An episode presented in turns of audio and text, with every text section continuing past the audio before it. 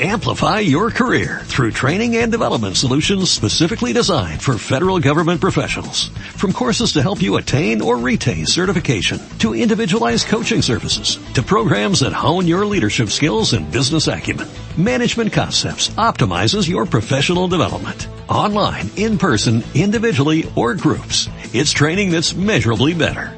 Learn more at managementconcepts.com. That's managementconcepts.com.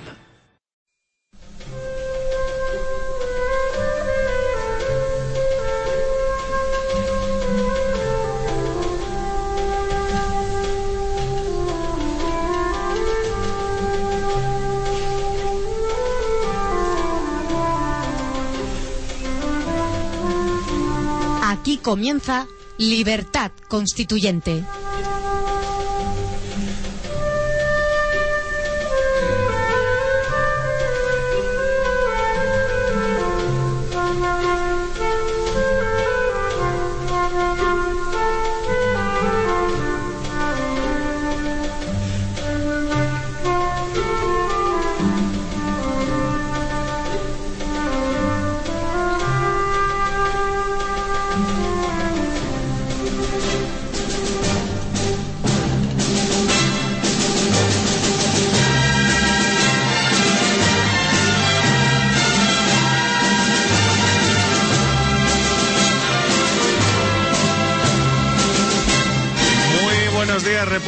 Son las 8 y 3 minutos del miércoles 11 de enero y esto es Libertad Constituyente, un programa dedicado al análisis, el debate y la instrucción política con los principios rectores de la verdad, la verdad, la lealtad y la libertad.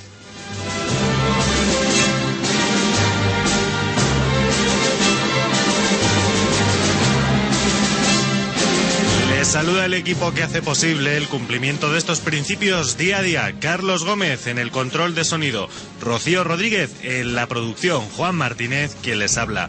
En la locución, Juan Carlos Barba, al cargo de la sección de economía y hoy, aunque dentro de unos minutos, con la participación de don Antonio García Trevijano, el maestro. Ahí está.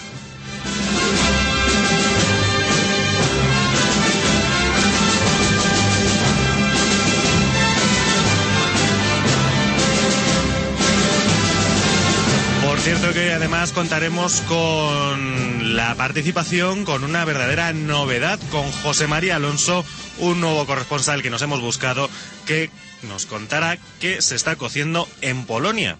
Contactará con nosotros desde Varsovia. Ya les adelanto que es muy buen hombre, que tiene una calidad intelectual que les va a dejar completamente satisfechos y que se tienen que quedar aquí en Libertad Constituyente en el 107.0 o www.diariorc.com hasta el final.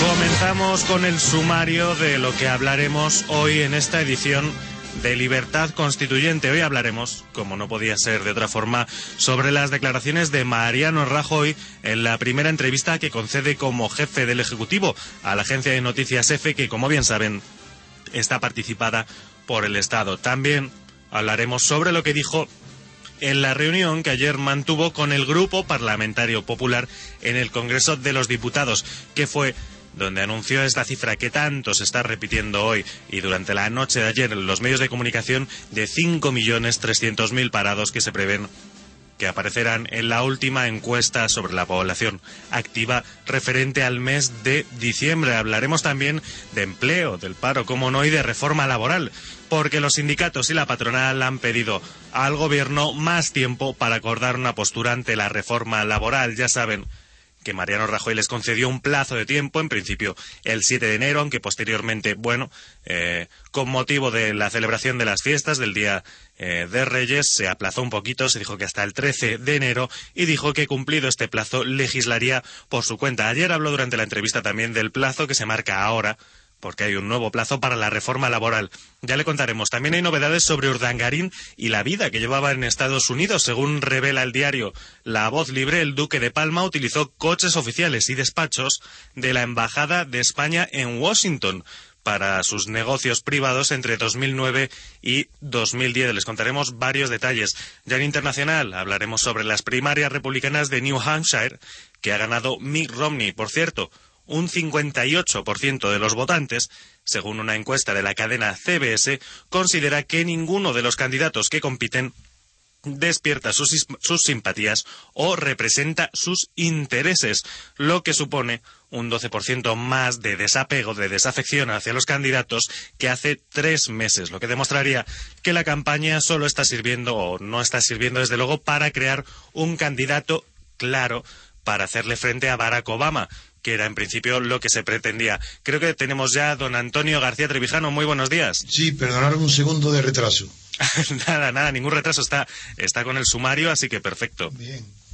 También hablaremos, por eh, terminar con el sumario, hoy es una fecha señalada, Guantánamo cumple 10 años, eh, la Troika, el Banco Central Europeo, la Comisión Europea y el Fondo Monetario Internacional ya están pensando en un nuevo rescate a Grecia y probablemente a Hungría, que está encontrando muchísimos problemas para financiar su deuda, y en, y en Escocia hay un gran desacuerdo entre David Cameron y los dirigentes escoceses sobre las fechas en las que se realizará la consulta popular sobre la independencia de Escocia. Sobre todo esto hablaremos y tendremos la participación de don José María Alonso, como les avanzaba desde Varsovia. Eh, pero si les parece, vamos a comenzar ya con lo que son las noticias, analizándolo en profundidad aquí en Libertad Constituyente.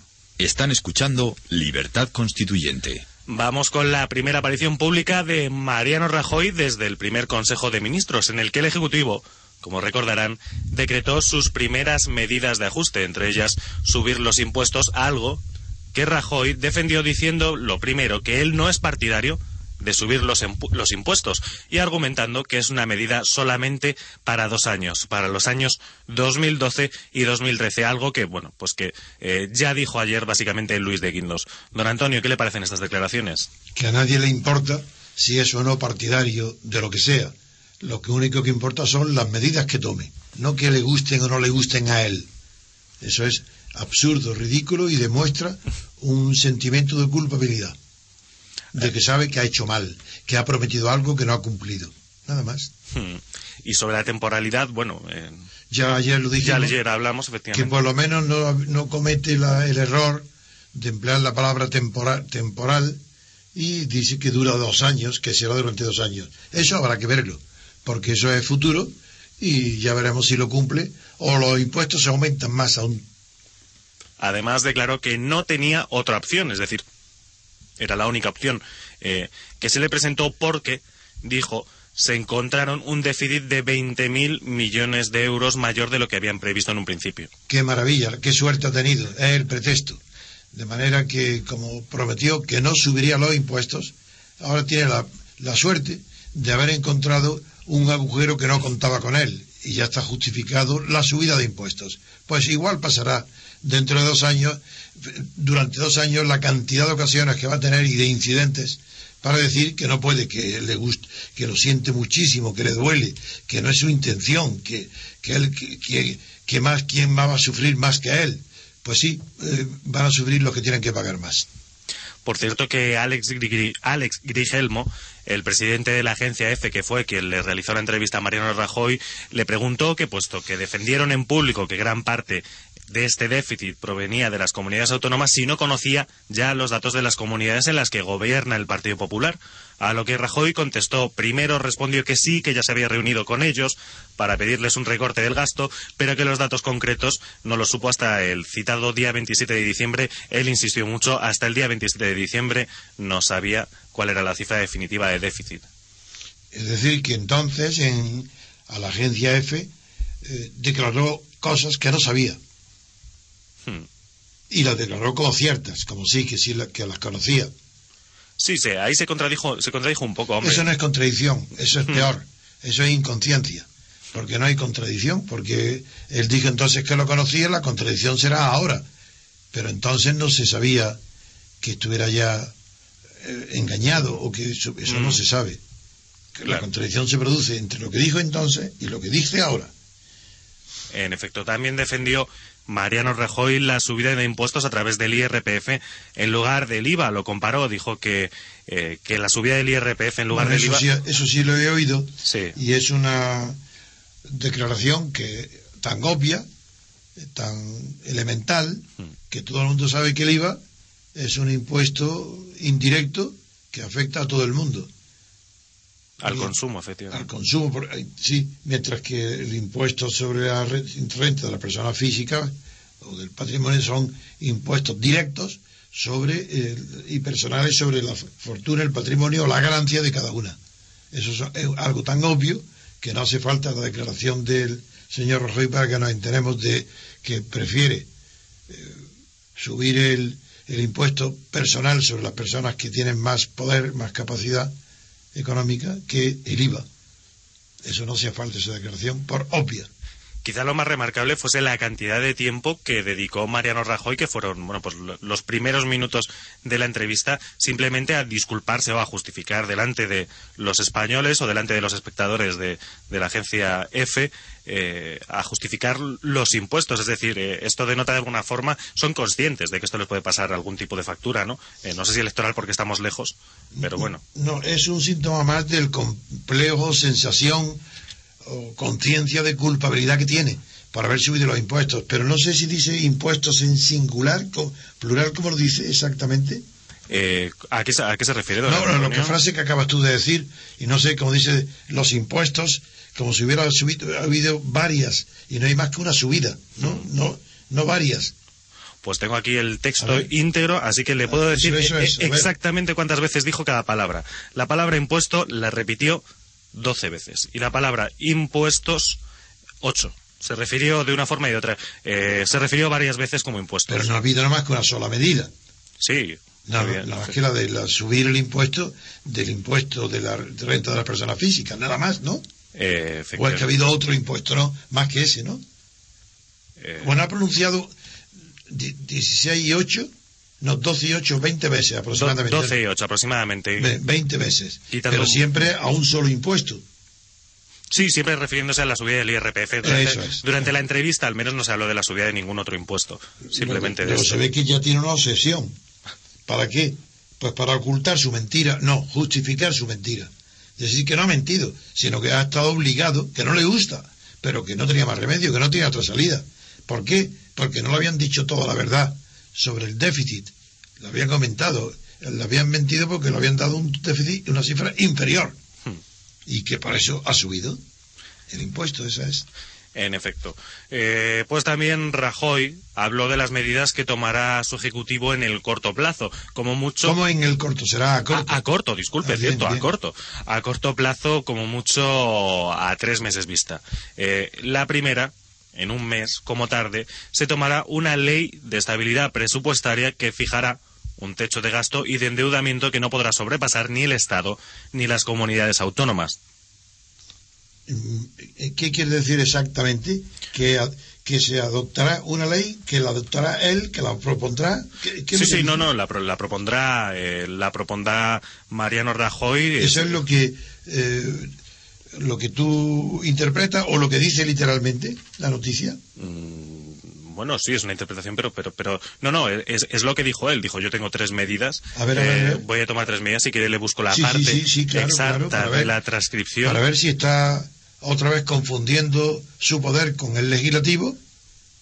En efecto, pues se lo estoy buscando durante eh, sobre Sí. sobre eh, quiero decir, se lo estoy buscando en la entrevista primero si quiere para Ah, que me dé a mi tiempo a buscar acuerdo, la de parte acuerdo, de acuerdo. exacta, el Es extracto para ver concreto. si está hablando en nombre del poder legislativo o en el nombre suyo del poder, del poder ejecutivo. En efecto, si le parece podemos hablar, porque ya que hablamos de fijar un techo de gasto eh, para las autonomías, Cataluña Y también, y también para el Estado, ¿no? y para el Estado, Aunque efectivamente. la, y la autonomía son también parte del Estado. ¿Cómo distingue una cosa de otra? ¿Con qué palabra? Sí, sí, ni el Estado ni las comunidades autónomas. Esto, esto es parte. bueno, pues parte también la frase incorrecta porque las comunidades autónomas también son parte del Estado. Bueno, pues le, le quería. que haber dicho para la administración central y las autonómicas, pero todo es Estado. Le quería comentar también que Cataluña, precisamente, bueno, concretamente el portavoz de la Generalitat de Cataluña, Francesc Homs, eh, dijo ayer que acepta que haya una tutela del Estado en materia de presupuestos, pero dijo preferir que esa labor la lleve a cabo la Unión Europea, dijo, y no el Estado. Bueno, eso es una brutalidad, es una ilegalidad, una anticonstitucionalidad, puesto que Cataluña pertenece a España y el Estado español se abarca todo el territorio de, España y por tanto todo el territorio de Cataluña, es absurdo pretender que la tutela, como le llama la palabra tutela, es falsa. También aquí eh, hay que darse cuenta que, la palabra tutela disimula la barbaridad que dice de que debe ser la Unión Europea y no España, eso está disimulado incluso con la palabra tutela, porque parecería que la gente que se da cuenta dice, hombre, qué locura, ¿cómo va a ser la unidad europea? Sin embargo, no se dan cuenta que la falsedad empieza ya con la tutela. España no tiene ninguna tutela sobre Cataluña, que tendría tutela sobre el protectorado de Marruecos, tendría tutela cuando es un, un Estado subordinado pero extranjero. ¿Qué es eso de tutela? tutela de España sobre Cataluña, del Estado español sobre Cataluña. Pero qué barbaridad es esta. Si eso es casi peor que el infantilismo de decir que, lo, que, sea la que ejerza el protectorado sobre Cataluña, que sea la Unión Europea y no el Estado español. Es, es verdaderamente, no comprendo cómo se ha llegado a este extremo sin una reacción inmediata, pertinente de toda la prensa, de todos los medios de comunicación y del gobierno, de ya está bien de tolerar tantísimas falsedades respecto a las relaciones jurídicas que puedan existir entre las comunidades y el Estado. En efecto, bueno, pues me preguntaba sobre cuáles eran las palabras exactas de Mariano Rajoy. Ya las tenemos, por fin las he localizado en el interminable discurso, por lo menos en su versión escrita. Eh, la tenemos, dijo concretamente Mariano Rajoy. Le leo. Vamos a presentar, en el plazo máximo de un mes desde el día de hoy, una ley de estabilidad presupuestaria que fije techo de gasto y de endeudamiento que no podrán sobrepasar ni el Estado ni las comunidades autónomas. Al decir presentar, se sobreentiende tácitamente que es al Poder Legislativo, a la Cámara, presentar.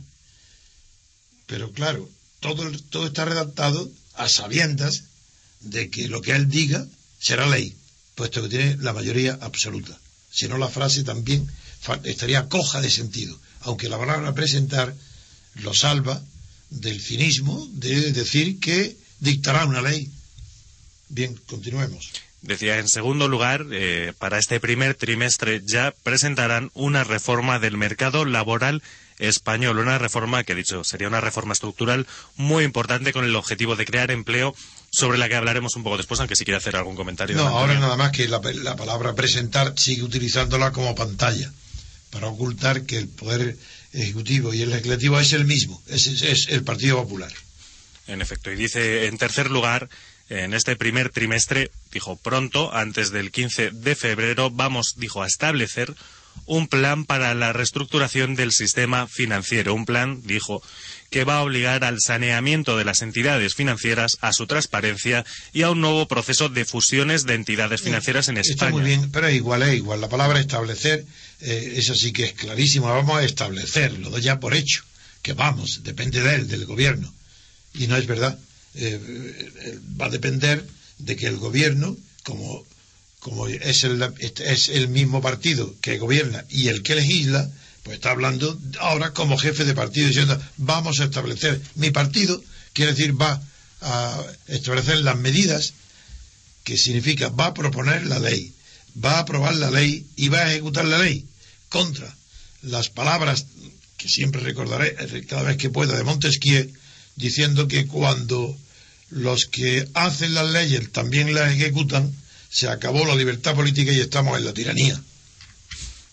Bueno, pues también dijo que no habría banco malo en España, algo sobre lo que se había venido especulando desde hacía ya bastante tiempo. Dijo Mariano Rajoy, no habrá un banco malo en España y dijo que se establecería un procedimiento que no sea gravoso para el contribuyente. Las palabras de Mariano Rajoy también habló sobre el estado de bienestar. Dijo que el estado de bienestar no está en peligro y dijo que él cree profundamente. ¿Cómo no está en peligro? Claro que no está en peligro porque ya está limitado, ya está desapareciendo, está disminuyendo. ¿Cómo que no está en peligro? Quiere decir aún más, más peligro del en el que está. Pero si está recortando eh, eh, eh, condiciones de salario y mínimas de existencia a funcionarios y a otros. ¿Cómo que no está el estado de bienestar en peligro? Eso es falso. pues él se declaró un creyente del estado de bienestar, dijo concretamente, no sé si poseído por el fantasma pues yo no creo, mire la diferencia. efectivamente. Yo no creo en el estado de bienestar porque lo que creo es la economía de bienestar, que es cosa muy distinta de estado de bienestar. La economía de bienestar que fue definida, creada en el año 1923 por el que fue premio Nobel, Pijou, un eh, gran economista francés, es la economía de bienestar, claro, el estado de bienestar, que eso no significa nada porque el estado eudemónico o de felicidad no existen ni puede existir. Ese fue uno de los grandes errores del, del gran filósofo Kant. El estado no puede ser de bienestar. La economía de bienestar sí. El Estado tiene que garantizar los derechos fundamentales, pero no no las condiciones de bienestar que es la felicidad, eso no. No, la búsqueda de la felicidad no pertenece al Estado, pertenece a los individuos privados. El Estado tiene que crear las condiciones objetivas para que la felicidad o la búsqueda de la felicidad sea posible pues Mariano Rajoy afirmó que cree profundamente en este estado del bienestar, que cree pues también en el sistema de pensiones, en un sistema sanitario universal, público y gratuito, y en un sistema educativo dijo que hay que mejorar. Esto nos viene muy bien porque hoy tendremos el debate a partir de las nueve, instruir en lugar de dedicar, que no. eso quiere decir que lo que no es el sistema educativo no hay que mejorarlo, que puesto que lo demás está cree cree como si fuese una cuestión de fe cuando la creencia es para la religión o para las cuestiones de fe, pero cree en todo menos la educación que hay que mejorar. Pues bien, ni el verbo ni la creencia están adecuados.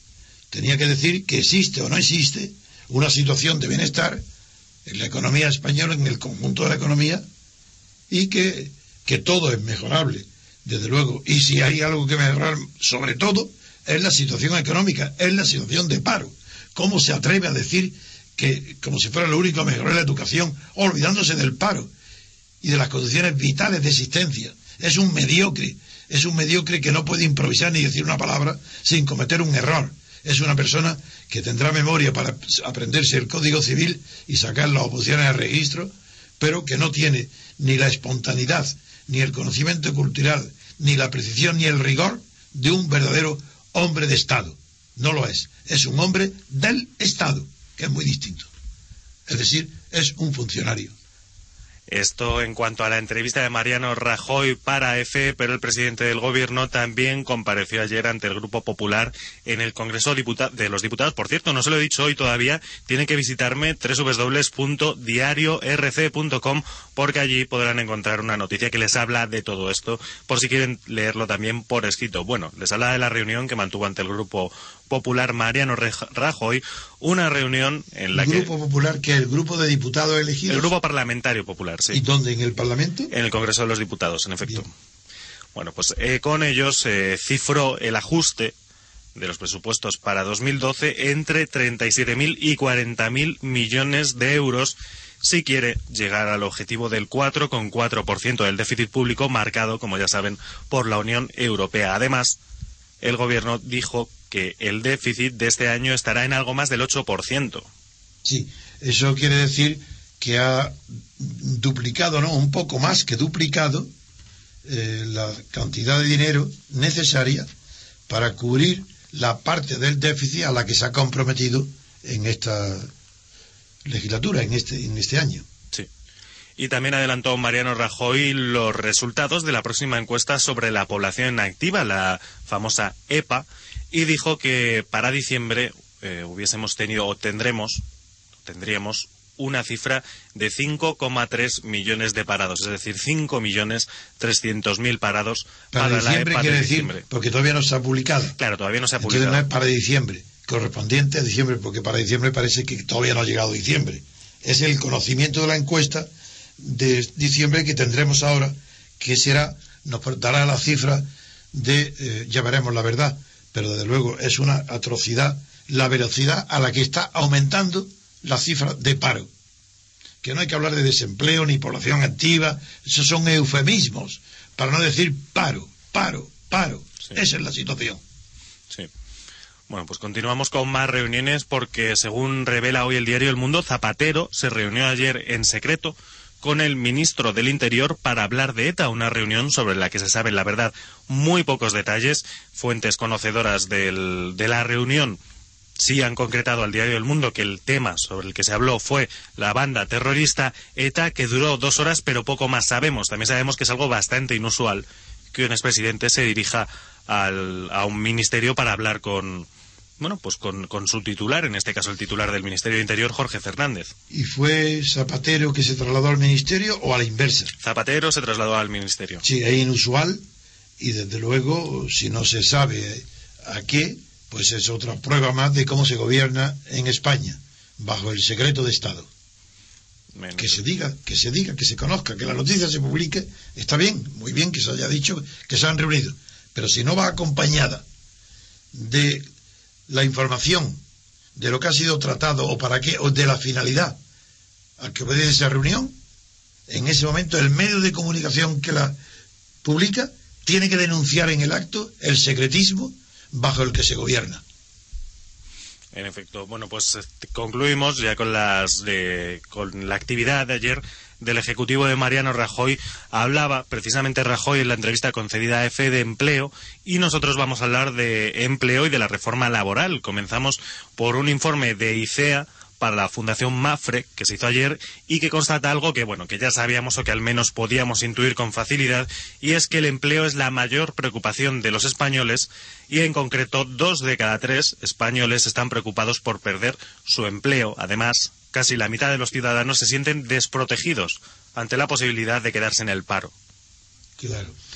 Bien, está bien que se, esta vez ya se hable de empleo porque está hablando de los que lo tienen no de los 5.300.000 parados. Mm. Es correcto que se hable del empleo de esa manera y del temor de que puedan perder su puesto de trabajo, pues lo que lo tienen. Bueno, los que lo tienen, efectivamente. Y no solo preocupa en España, sino que preocupa fuera también. Nos estamos refiriendo a Oli Rehn, el vicepresidente de la Comisión Europea y responsable de Asuntos Económicos, que ha dicho que la reforma laboral debe ser la principal y urgente prioridad para España con el objetivo de reducir la tasa de paro y volver al crecimiento. Oli Ren ha defendido medidas como el aumento de la movilidad laboral y la flexibilidad salarial, utilizando términos del propio Oli aunque ha reconocido que son medidas políticamente dolorosas y que tardarán mucho tiempo en dar el resultado positivo previsto. Sí, la, la palabra dolorosa se pone de moda. Los gobernantes están llorando todo el día de pena porque tienen que elevar los impuestos y porque no saben cómo eh, frenar la caída en picado del empleo ni el aumento del paro. Es una pena de oírlos porque es verdad que oyéndolos no da lástima de ellos, no de los parados. Bueno, la verdad es que si abre hoy un pequeño comentario al margen, si abre hoy la prensa, si revisa hoy las portadas de los periódicos, la mayoría contienen en su portada a, a Mariano Rajoy con una carita de pena. Porque llora. Dan, dan, dan, dan, ganas de abrazarle, se lo digo, claro, Antonio, de la, no. las caritas que publican los diarios españoles hoy. ¿eh? Sí, sí, porque él, él representa a los parados. Muy bien. Pues, pues, que pase el, que pase el cepillo también, para, como un dargarín, para que le demos todos los españoles, para Esto. que lo dé a los parados, mm. como en las parroquias antiguas que se pasaba el cepillo, porque los pobres estaban sentados en la puerta de las iglesias y ahí pidiendo limosna y dentro el cepillo para pagar los, sufragar los gastos de la iglesia. cepillo y pobreza. Cepillo y pobreza. Pues hablaba Oli Ren, pedía una reforma laboral urgente. Parece ser que las, los sindicatos y la patronal no están por ello. Remitieron ayer un documento conjunto al gobierno en el que, eh, bueno, pedían más tiempo, han pedido que el gobierno les deje más margen para seguir trabajando. Se sabía desde el principio. Además, sí. le hemos dicho aquí, en concreto yo recuerdo que lo dije, que no habría acuerdo. Pero no porque sea divino, no porque quiera o sea agorero o quiera decir no, no, es simplemente que el sistema de los sindicatos es el mismo siempre. Cuando está el Partido Socialista en el poder, los sindicatos no se oponen a nada y llegan los, se reúnen con los presidentes, hacen más o menos el paripé, que es el teatro, la ficción, de que hay conflicto grave de interés y al final acuerdo. Mientras que si ya está el PP, es imposible que los sindicatos le hagan el favor al PP de ponerse de acuerdo. Tienen que no estar de acuerdo para que sea el PP el que fije las condiciones económicas que ellos no pueden pactar, las condiciones del trabajo. Así que todo esto ya se sabía de antemano. No hay que rasgarse ahora las vestiduras, puesto que desde el principio se sabía que los sindicatos obligaban, obligarían al gobierno a eh, dictar las reformas, las propuestas de modificaciones del sistema laboral que ellos no pueden enfrentar.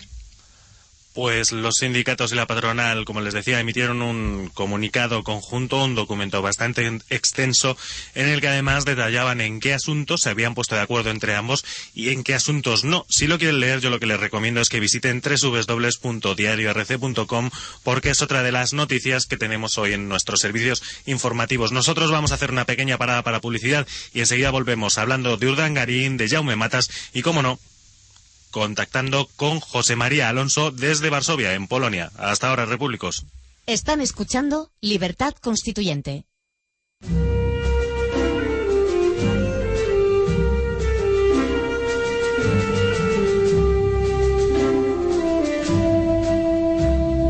Están escuchando Libertad Constituyente, de lunes a sábado de 8 a 10 y media de la mañana y de 12 a 2 y media de la madrugada.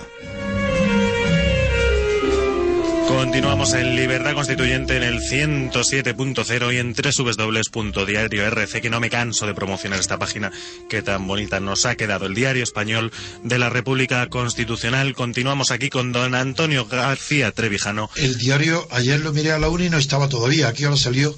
¿El diario actualizado? Sí. Pues se ha actualizado hoy, ¿a qué hora? A las tres y media Ah, de la madrugada. Bien, a bien, bien. las- Sí. De hecho, ahora mismo lo tienen actualizado, tienen en portada varios. Bien, que lo busqué y por eso lo vi. Pensé que se había atrasado hoy. No, no, no, no, no, no. Se, ¿No? está- se está actualizando durante la madrugada. Ah, de acuerdo, de acuerdo. Efectivamente. Muy bien.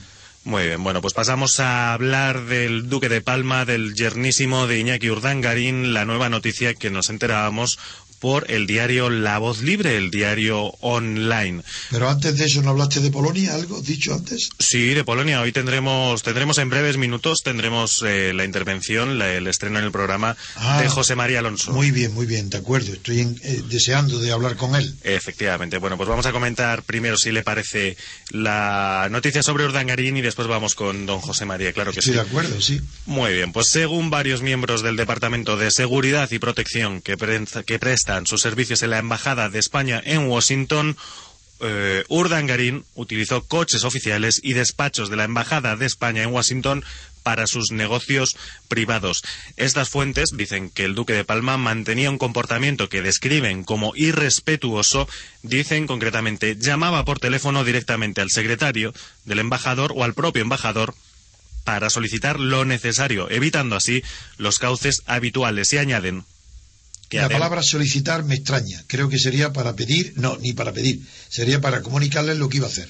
Sí. Eh, eh, este era un era una No, transcripción porque esto de es las normal. palabras. Lo que, vaya, lo que va a leer es normal, es eh, la familia real considera que España es su patrimonio, Hmm. Eh, le pertenece a ellos. Y lo mismo que cuando asiste a un espectáculo de fútbol para que España gana, gane y se le crea la leyenda de que España gana cuando asiste el, el rey a, a los espectáculos, pues es igual el, el rey y la familia real y, sos- y los consortes y los duques y los príncipes tienen el patri- son los dueños de España. Es normal que con esa psicología y ese convencimiento tenga la deferencia, al menos, tenga la educación de llamar al embajador para decirle que va a utilizar los servicios y que necesita que estén los choferes o quien sea. Es- eso hay que agradecerlo, porque es educada, como corresponde a la clase aristocrática a la que pertenece, que tiene la educación formal de eh, pedir o de saludar con los talones pegados y con el cuerpo inclinado. Bueno, pues además, además dicen estas fuentes de la Embajada de España en Washington que las peticiones del yerno del rey se realizaban sin previo aviso, sin plazo y a su libre albedrío. También dicen esas fuentes que solicitaban los vehículos sin ningún tipo de problema, decían. Los pedía directamente cuando son automóviles de protocolo destinados a tareas, a tareas concretas. La actitud de Iñaki Urdangari no fue del agrado del embajador español en Estados Unidos, Jorge Dezcayar. El diplomático español, según revela el diario La Voz Libre, trasladó varios requerimientos al gobierno en los años 2009 y 2010 para que se diese un toque de atención al yerno del rey sin obtener respuesta alguna del ministro socialista de Exteriores por aquel entonces, Miguel Ángel Moratinos. Ahí se comprende la frase que pronunció un Targarín de que si los demás ¿por qué yo no puedo hacer lo que hacen lo mismo que hacen los demás? Pues él hace con las embajadas lo mismo que hace el rey, lo mismo que hacen los demás. Ya sabemos quién es los demás. él, es dueño, como y su, y su mujer, es dueña de España de la misma manera que lo es su padre, el rey. Mm. Bueno, pues cogió rápido los vicios de la, de la realeza, la verdad, don Iñaki Urdanguerín. Pero bueno, hablábamos del ministro de Exteriores y nosotros... Es que no es un vicio, es una propiedad. Una propiedad. Si no es vicio, no es. Vicio será para nosotros sobre la realeza pero la realeza tiene la propiedad de España, no el vicio de querer a España. Se supone que la quieren eh, más que los demás, que el sentimiento de España es lo que por eso el rey la quiere tanto que autoriza y aprueba todas las medidas y nos protesta cuando hay manifestaciones de independencia en Cataluña, en el País Vasco, porque quiere tanto a España que igual quiere a los catalanes y a los vascos, que se separan, los quiere tanto que tiene que, que consentirlo porque lo, quien no quiere a España más que a nadie, y a los españoles más que a nadie, y por tanto a los separatistas también. Bueno, pues hablábamos de España, hablábamos de la monarquía de España. No nos vamos cerca, en realidad nos vamos hasta Varsovia, en Polonia, para saludar y darle la bienvenida a don José María Alonso desde Varsovia, en Polonia. Como digo, muy buenos días, don José María Alonso. Parece que no lo tenemos, don José María ah. Alonso. Bueno, podemos, podemos continuar con otras noticias, si no, hasta que recuperemos a don José María. Hablamos de Jaume Matas, eh, hablamos de Jaume Matas. Jaime Matas, diré yo siempre. De, Jaime Matas, ¿de acuerdo? Porque... es que va a ser condenado en español, y por eso, aunque diga, el juez dirá Jaume, pero yo digo diré siempre Jaime Matas. Jaime Matas. Bueno, pues Jaume Matas lo, lo decimos muy rápido porque ya tenemos a José María Alonso. Jaume Matas se lavó las manos al respecto de los contratos amañados por valor de 484.000 euros otorgados desde su gobierno al autor de los eh, discursos. Eh, al periodista pagado muy poco por los discursos que hacía al jefe de turno. Efectivamente. Bueno, me parece que tenemos a José María Alonso. No, me dicen que no. Parece que estamos teniendo algún pequeño problema con la conexión. Que pagaba 400.000 euros, ¿no? 400.000 euros, eh, 484.000 euros es el valor total de los contratos que el gobierno de Jaume Matas eh, pagó a, Antonio, Antonio Alemani, efectivamente. Por cierto, que hoy aparece, me dicen que ya tenemos a José María Alonso. Bueno, hoy aparece. verdad. Hoy, sí, es verdad. Don José María Alonso, muy buenos días y bienvenido al programa. Buenos días, muchas gracias. el, el, error técnico. Nada, nada, eh, nos está fallando un poco la conexión y parece que no tenemos tampoco el mejor de los sonidos. Vamos a Quería preguntarle, ¿está en Varsovia destinado por algún cargo oficial o empresarial? ¿Cómo es? Y, no, bueno, encantado de conocerte. Dime, dime. Le vine solo, de modo propio. Hmm. Pero vive en un trabajo empresarial, de profesional. soy profesor de español. ¿Profesor de? de español. Ah, qué bien, muy bien. Hmm. Bueno, pues eh, estoy encantado, de verdad, deseando de hablar contigo, te hablo de tú, más que nada por ser, por ser un miembro del movimiento y por la edad que tengo yo, hablo de tú a todo el mundo. Pero... Uh, sí, te digo que estoy encantadísimo de, conocerle y de saludarle, don Antonio. Ya, ya verás, porque voy a decir por qué.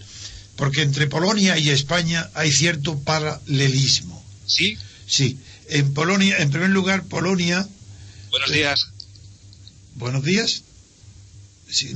en primer lugar, ¿quién, Parece que tengo problemas con el retorno. ¿Quién, interviene? Ah, que ahí a lo mejor. ¿Me oye ahora bien?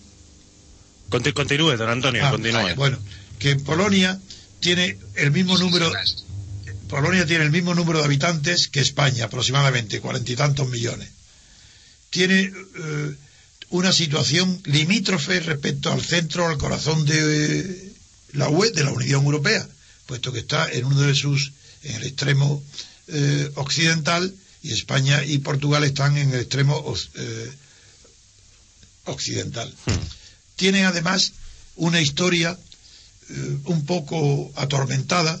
de España no solamente fue por, el, por su nacimiento en la lucha contra los árabes, sino que en Polonia y sobre todo por la dinastía lituania, lituana, que es la que dominó durante siglos todo el, el reino de Polonia, pues también ha tenido una lucha constante y un desequilibrio permanente por, por su proximidad con lo, el gran imperio de los zares y primero y luego con la Unión Soviética.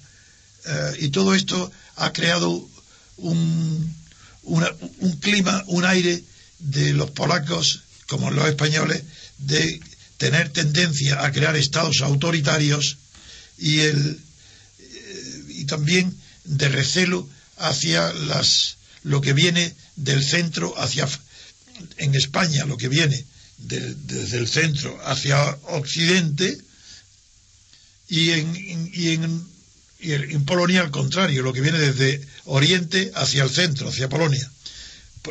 y además, porque Polonia fue del siglo XVI la que inventó la oligarquía moderna. La oligarquía que hoy domina en Europa y en España, sobre todo en, las monarquías, están bajo el lema que todo el mundo conoce de que el rey gobierna, el rey reina, pero no gobierna. Pues bien, ese pensamiento, esa reflexión, es, esa frase fue literalmente pronunciada en Polonia por, el, por un caudillo militar que era Samoyiski en el siglo XVI, un de familia lituana, como digo que era la aristocracia que dominaba Polonia, porque allí en la costumbre, en aquella oligarquía, las oligarquías para conservarse en su equilibrio necesitan siempre un rey, que, que no gobierne, pero que reine nada más. Y la costumbre en Polonia era que el Papa era quien designaba el rey entre uno de los oligarcas. Y este caudillo militar fue propuesto por el Papa de aquel del mitad del siglo XVI, que era Esteban, y Samoyisky pronunció la frase no, yo no acepto la corona y la rechazó la corona que le ofrecía el Papa para Polonia, porque quiero gobernar y no reinar. Y eso fue pronunciado en la dieta de Polonia a mitad del siglo XVI. Por, todas esas razones, me interesa muchísimo que un español en Polonia nos describa todo lo que pueda, más cercano a la realidad, de cómo es la situación en Polonia, cómo es su sistema, cómo funciona su sistema, cómo es su economía y cómo es el carácter del pueblo, del pueblo polonés que ya, por esta situación que he descrito, vio como una salvación a Napoleón y desde entonces existe una influencia francesa en Polonia superior a la de cualquier otro, eh, incluso superior a la rusa. Pues don José María Alonso. Don José María Alonso. Sí, buenos días. Sí, sí, no, bueno, que el micrófono es suyo. Puede ya, puede ya, después de esta introducción. ¿Por qué repite siempre buenos días? Buenos días cada vez que habla. Porque, porque no he conseguido saber si estaba en el aire y oigo voces entrecortadas y no sé si nos hemos cortado. No, sí, está todo oído y ya está bien. Ahora venga, has, oído toda mi intervención. Toda, entera, completa. Ah, pues ya está. Totalmente de acuerdo y, claro, efectivamente, es lo que usted ha dicho ahí.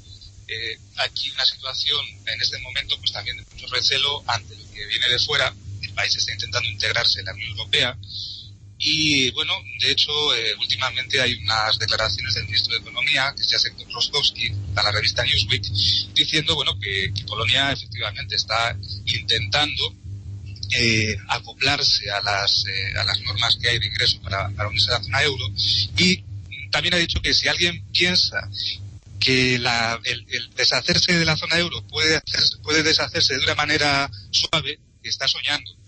a ver, repite, repite. Sí, es que traduzco directamente del polaco. Dice el ministro de Economía eh, polaco, dice que si alguien piensa, si alguien se imagina que el que se deshaga la zona de euro, que si eso se puede hacer de una manera suave o de una manera aterciopelada, eliminar la zona euro. eliminar la zona euro.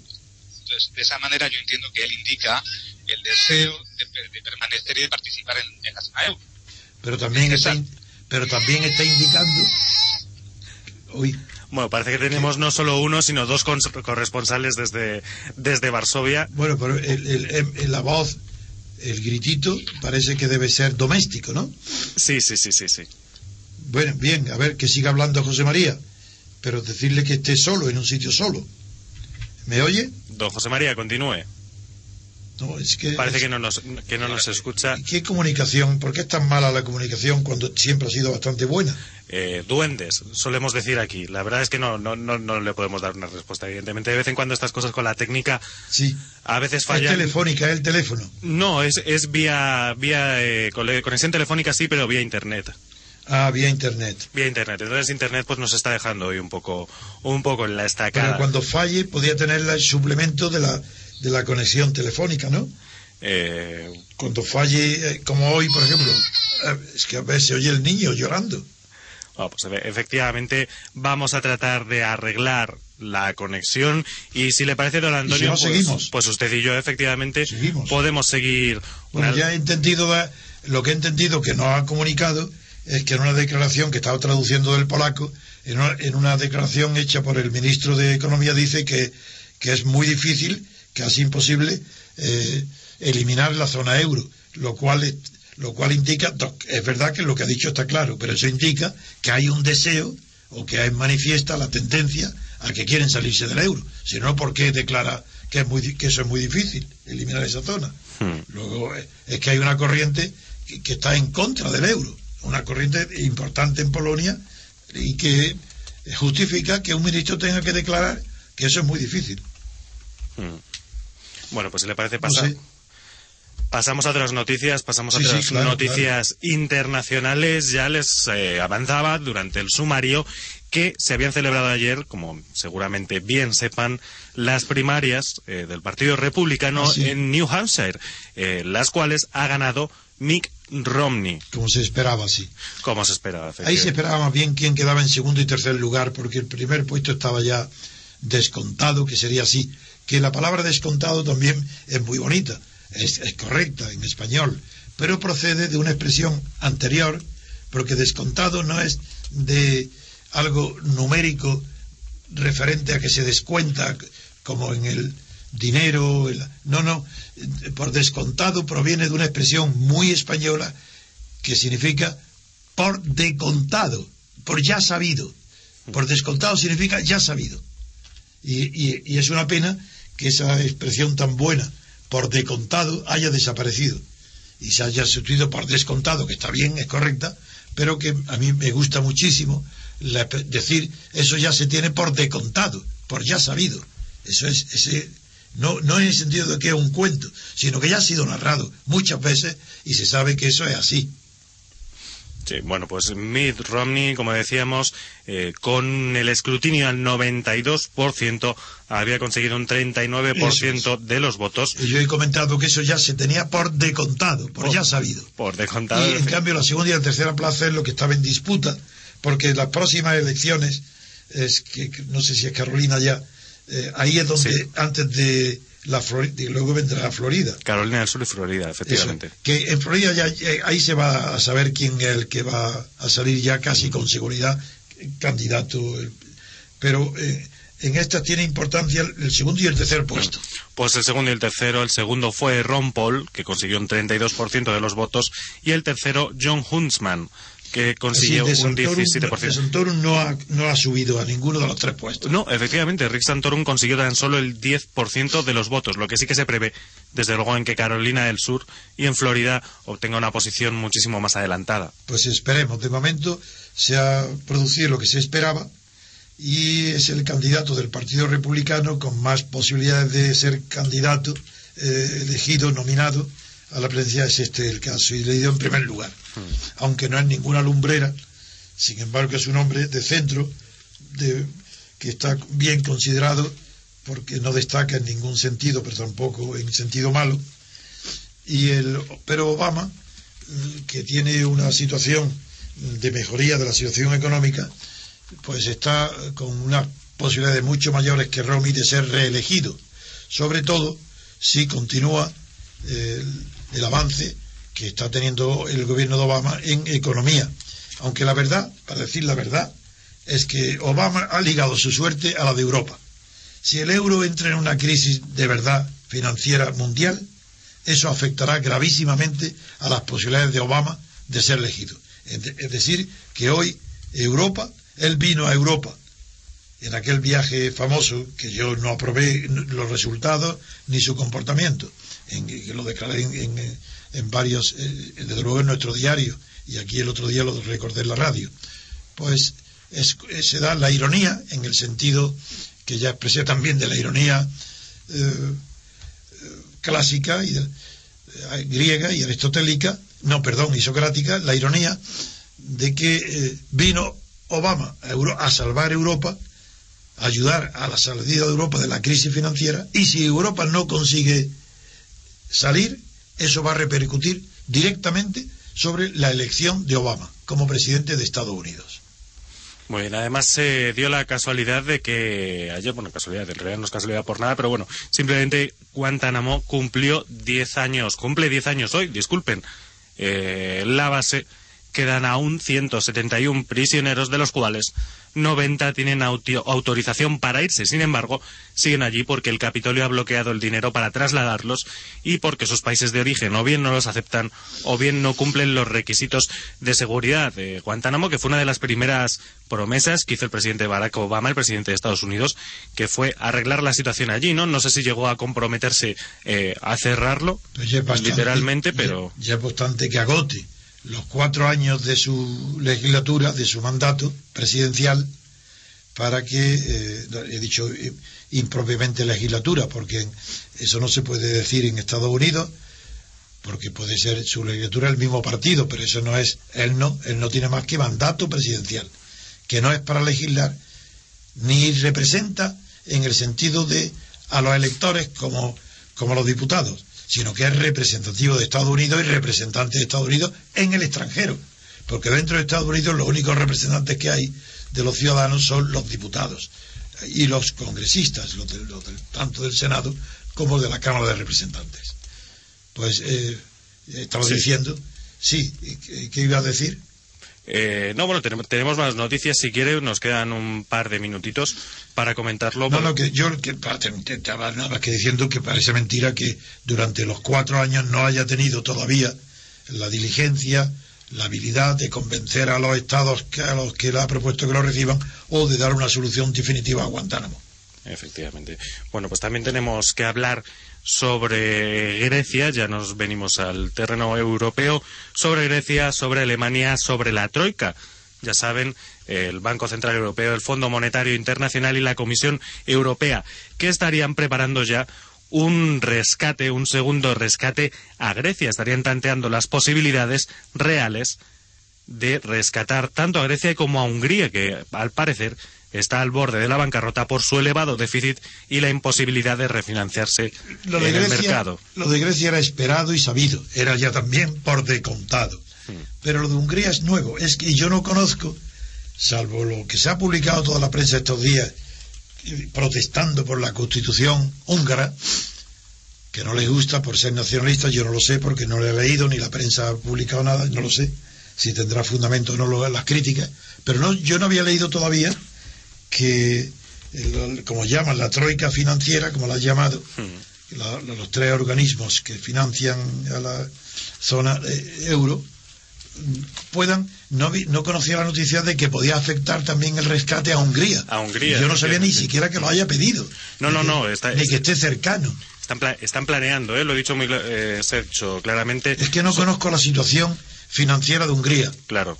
No, bueno, pues sí son planes. Eh, de, hecho, Angela Merkel y Christine Lagarde eh, se reunieron ayer por la noche para hacer esto. Se está hablando también, aunque todavía no hay nada definitivo, sobre una quita superior a la que en principio se acordó sobre la deuda. No, sobre la deuda de Grecia ya. Ah, bien, mm. Hablamos de Grecia, lo demás lo desconocemos. Es una frase. ¿Por quién habla de Hungría? ¿Quién ha sido? ¿A ellos? Ellos, ellos mismos, sí, sí, en el diario El Mundo. Es, decir, Angela Merkel. Angela Merkel y Christine Lagarde. Han hablado de Hungría. Eh, pues suponemos. Al menos eso les atribuye el diario El Mundo, ¿sí? Sí, no, no, bien, de acuerdo, no, sí, yo no dudo que sea verdad. No estoy criticando a Mundo. Hmm. Lo que estoy diciendo es que en ese caso nos falta información previa de que por qué Alemania y el Fondo Monetario Internacional hablan de Hungría. ¿Por qué razón? Eso es lo que me gustaría saber y no lo sé. Porque están teniendo dificultades para refinanciarse en el mercado, por lo visto, y tienen un déficit elevadísimo. Bueno, el déficit que es una especie de enfermedad común, ¿verdad? Ya entre los gobiernos de los estados de Europa. Pero si lo, lo, han dicho ellos, ¿lo dices tú? Eh, sí, sí, viene en la propia noticia del diario El Mundo.